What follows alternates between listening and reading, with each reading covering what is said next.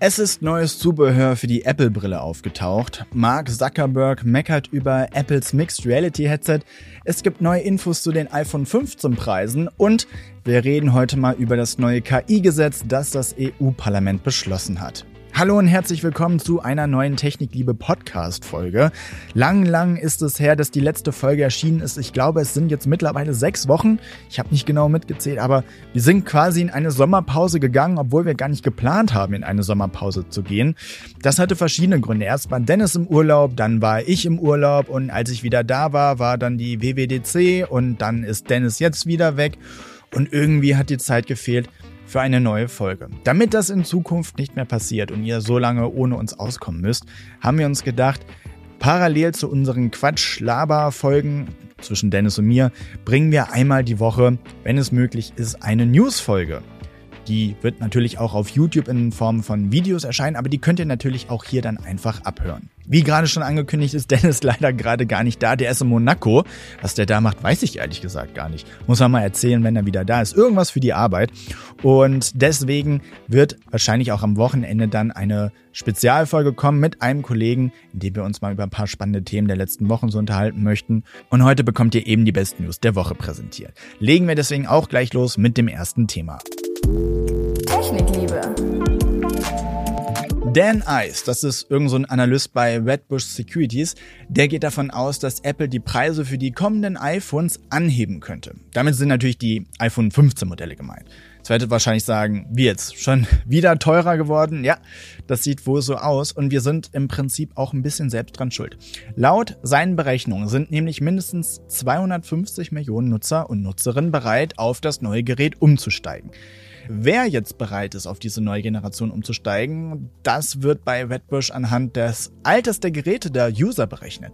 Wer ein Smartphone von vier Jahren und älter hat, könnte demnächst umsteigen. Und das sind mit 250 Millionen Nutzern echt eine Menge, sodass das iPhone 15 zu einem sogenannten Superzyklusgerät werden könnte. Also zu einem Gerät, das sich überdurchschnittlich gut verkauft. Darauf spekuliert anscheinend auch Apple und deswegen planen die wohl, die Preise für die Pro-Geräte zumindest in den USA zu heben. Die Branchenzeitung Economic Daily News spekuliert über die mögliche Preisverteilung. Das gucken wir uns jetzt mal an. Also das iPhone 15 Pro soll beim Einstiegsmodell 100 US-Dollar mehr kosten. Das iPhone 15 Pro Max könnte sich gleich um 200 US-Dollar verteuern und Apple könnte die teureren Preise auch leicht rechtfertigen. Die Preise in den USA haben sich für die Pro-Modelle nämlich seit 2017 nicht geändert. Das iPhone X oder iPhone X hat beim Verkaufsstart im November 2017 999 US-Dollar gekostet. Also sagen wir jetzt der Einfachheit halber mal 1000 Dollar. Laut dem offiziellen Inflationsrechner würde das gleiche Smartphone einen Kaufwert von 1231 Dollar und 70 Cent haben. Aber was ist denn seitdem passiert? Nun, Apple hat den Smartphones mehr Speicher spendiert, immer bessere und mehr Kameras eingebaut und in diesem Jahr steht dann ja auch der Umstieg auf den populären USB-C-Anschluss und den neuen A17-Prozessor an. Und der Chip ist tatsächlich der größte Kostenfaktor, auch für Apple. Der Fertiger TSMC verlangt von Cupertino bis zu 6% mehr für die neue Generation des Chips. Natürlich müssen wir jetzt erstmal abwarten, ob Apple die Preise tatsächlich anheben wird und ob davon auch wir in Deutschland bzw. generell auch andere Länder als die USA betroffen sind. Vergangenes Jahr sind bei uns die iPhones ja etwas teurer geworden. Das lag aber eben an dem Wechselkurs zwischen Euro und Dollar. Also ich sag mal so, fangt lieber schon mal an zu sparen. Technikliebe. Die Apple Vision Pro hat seit ihrer Vorstellung, glaube ich, für sehr, sehr, sehr viel Gesprächsstoff gesorgt. Und es hört auch nicht auf. Zum Beispiel ist jetzt neues Zubehör aufgetaucht. Bis zum offiziellen Verkaufsstart dauert es aber eigentlich noch ein bisschen. Also das ist ja erst im nächsten Jahr irgendwann. Aber jetzt ist schon ein Ladekabel bei Drittanbietern aufgetaucht. Der Hammer ist, dass nur dieses Kabel schon 85 Dollar kosten soll und so wie es aussieht, keine USB-C-Schnittstelle hat. Wir haben das Kabel ja schon in der Keynote gesehen, da war es ja aber die ganze Zeit mit dem Akku-Pack da verbunden. Aber warum ist das Kabel denn jetzt so teuer? Also aktuell geht man davon aus, dass es sich hierbei um ein ganz besonderes Kabel handelt, das auch für Drittanbieter nicht billig wird, weil es eben sehr hohe Sicherheitsstandards erfüllen muss. Ist ja klar, das, was man auf dieser Brille sieht, ist ja sehr privat, das muss ja irgendwie geschützt werden, damit man nicht mit jedem x-beliebigen Kabel einfach so in die Brille reindocken kann und sich die Daten runterziehen kann. Deswegen soll das wohl angeblich so teuer sein. Die Brille startet ja bei 3500 Dollar und ich bin mal echt gespannt, wie teuer das am Ende wird, wenn gerade so Leute wie ich extra Brillengläser dazu bestellen müssen oder man auch so ein komisches Kopfband dazu haben möchte. Also ich glaube, das wird noch ordentlich teuer und noch bevor diese Infos herauskamen, hat sich auch Mark Zuckerberg über die Apple-Brille geäußert. Und sagen wir mal so, er hat nur wenig Lob für die Vision Pro übrig, dafür aber eine Menge Kritik. Demnach ist die Apple-Brille viel zu teuer. Er sagt zum Beispiel, das bessere Display und die eingebaute Technologie kosten das Siebenfache. Also damit vergleicht er die Apple-Brille wohl mit der Quest 3 von Meta. Die wird im Herbst erscheinen und kostet gerade mal 569,99 Euro, also 570 Euro.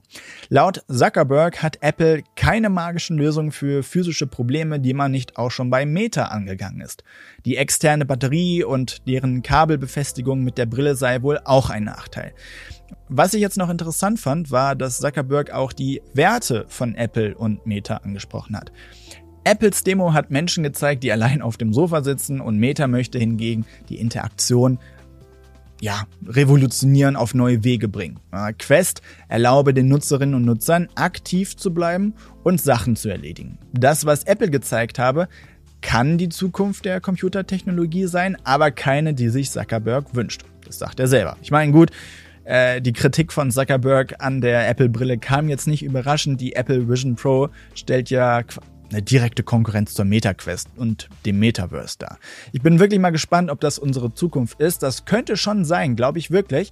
Zumindest dann, wenn die Brille günstiger wird. Davon geht Mark Gurman von Bloomberg aus, denn der behauptet, dass Apple bereits in einer günstigeren Einsteigerversion arbeitet. Das ist aber auch irgendwie logisch. Ich meine, wir haben jetzt die Vision Pro. Das muss ja bedeuten, dass es auch mal eine Nicht-Pro-Version gibt, oder? Also vielleicht eine Vision One oder Vision Air, wie beim MacBook im Prinzip. Also das MacBook Pro und MacBook Air. Und es gibt ja sogar auch nur ein MacBook ohne Pro oder Air im Namen. Ja. Also mal gucken, was da noch kommt. Wenn Apple will, dass das Ding massentauglich wird, dann müssen sie auf jeden Fall noch was am Preis machen. Technikliebe. Ich bin ganz ehrlich, ChatGPT war schon krass, aber diese neue Photoshop-Beta, die man aktuell nutzen kann, die hat mich wirklich nochmal mehr fasziniert. Ich habe seitdem so viele Bilder bearbeitet, beziehungsweise manipuliert. Ich kann da gar nicht mitsehen, wie viele Bilder ich da schon bearbeitet habe. Möglich wird das alles natürlich über KI und ich bin auch ehrlich, ich habe mir da schon Gedanken gemacht. Wie ist das eigentlich Kommen da neue Probleme auf uns zu? Sind das jetzt nur neue Möglichkeiten? Und was passiert eigentlich, wenn diese Tools missbraucht werden? Genau damit hat sich das Europäische Parlament beschäftigt, das jetzt am Mittwoch das weltweit erste KI-Gesetz beschlossen hat. In den nächsten Monaten muss dann noch dieses Gesetz mit den Mitgliedstaaten und der EU-Kommission weiter verhandelt werden. Aber Experten finden jetzt auf jeden Fall erstmal, dass das ein wichtiger Schritt sei. Dieses Gesetz verbietet jetzt aber kein ChatGPT oder diese Fotofeatures von Photoshop. Der sogenannte AI Act verbietet hochriskante KI-Systeme, etwa biometrische Gesichtserkennung im öffentlichen Raum in Echtzeit, berichtet die Tagesschau. KI-Anwendungen, die hohe Risiken für die Sicherheit von Menschen darstellen, sollen aber auch verboten oder, naja, zumindest stark eingeschränkt werden können. Was laut EU-Parlament auch nicht zulässig sein soll, sind KI-Systeme, die Menschen nach ihrem sozialen Verhalten oder ethnischen Merkmalen klassifizieren. So ein Schutz für uns Menschen ist natürlich super wichtig, finde ich zumindest, aber es gibt jetzt natürlich auch Angst vor einer Überregulierung. Der Digitalverband Bitkom warnt zum Beispiel davor, dass man nicht jede Anwendung jetzt als Hochrisiko einstufen sollte. Bis es soweit ist, dauert es aber noch etwas. Das Gesetz könnte frühestmöglich 2026 in Kraft treten, wenn alle Beteiligten sich vor der Europawahl in 2024 noch einigen können. Bis dahin entwickelt sich die KI natürlich auch noch weiter. Also ich glaube, da werden noch ganz andere Gesetze folgen müssen. Alle Infos zu den heutigen News könnt ihr natürlich auch nochmal nachlesen. Die Links dazu findet ihr wie immer in den Show Notes. Danke fürs Reinhören, macht's gut, bis zur nächsten Folge.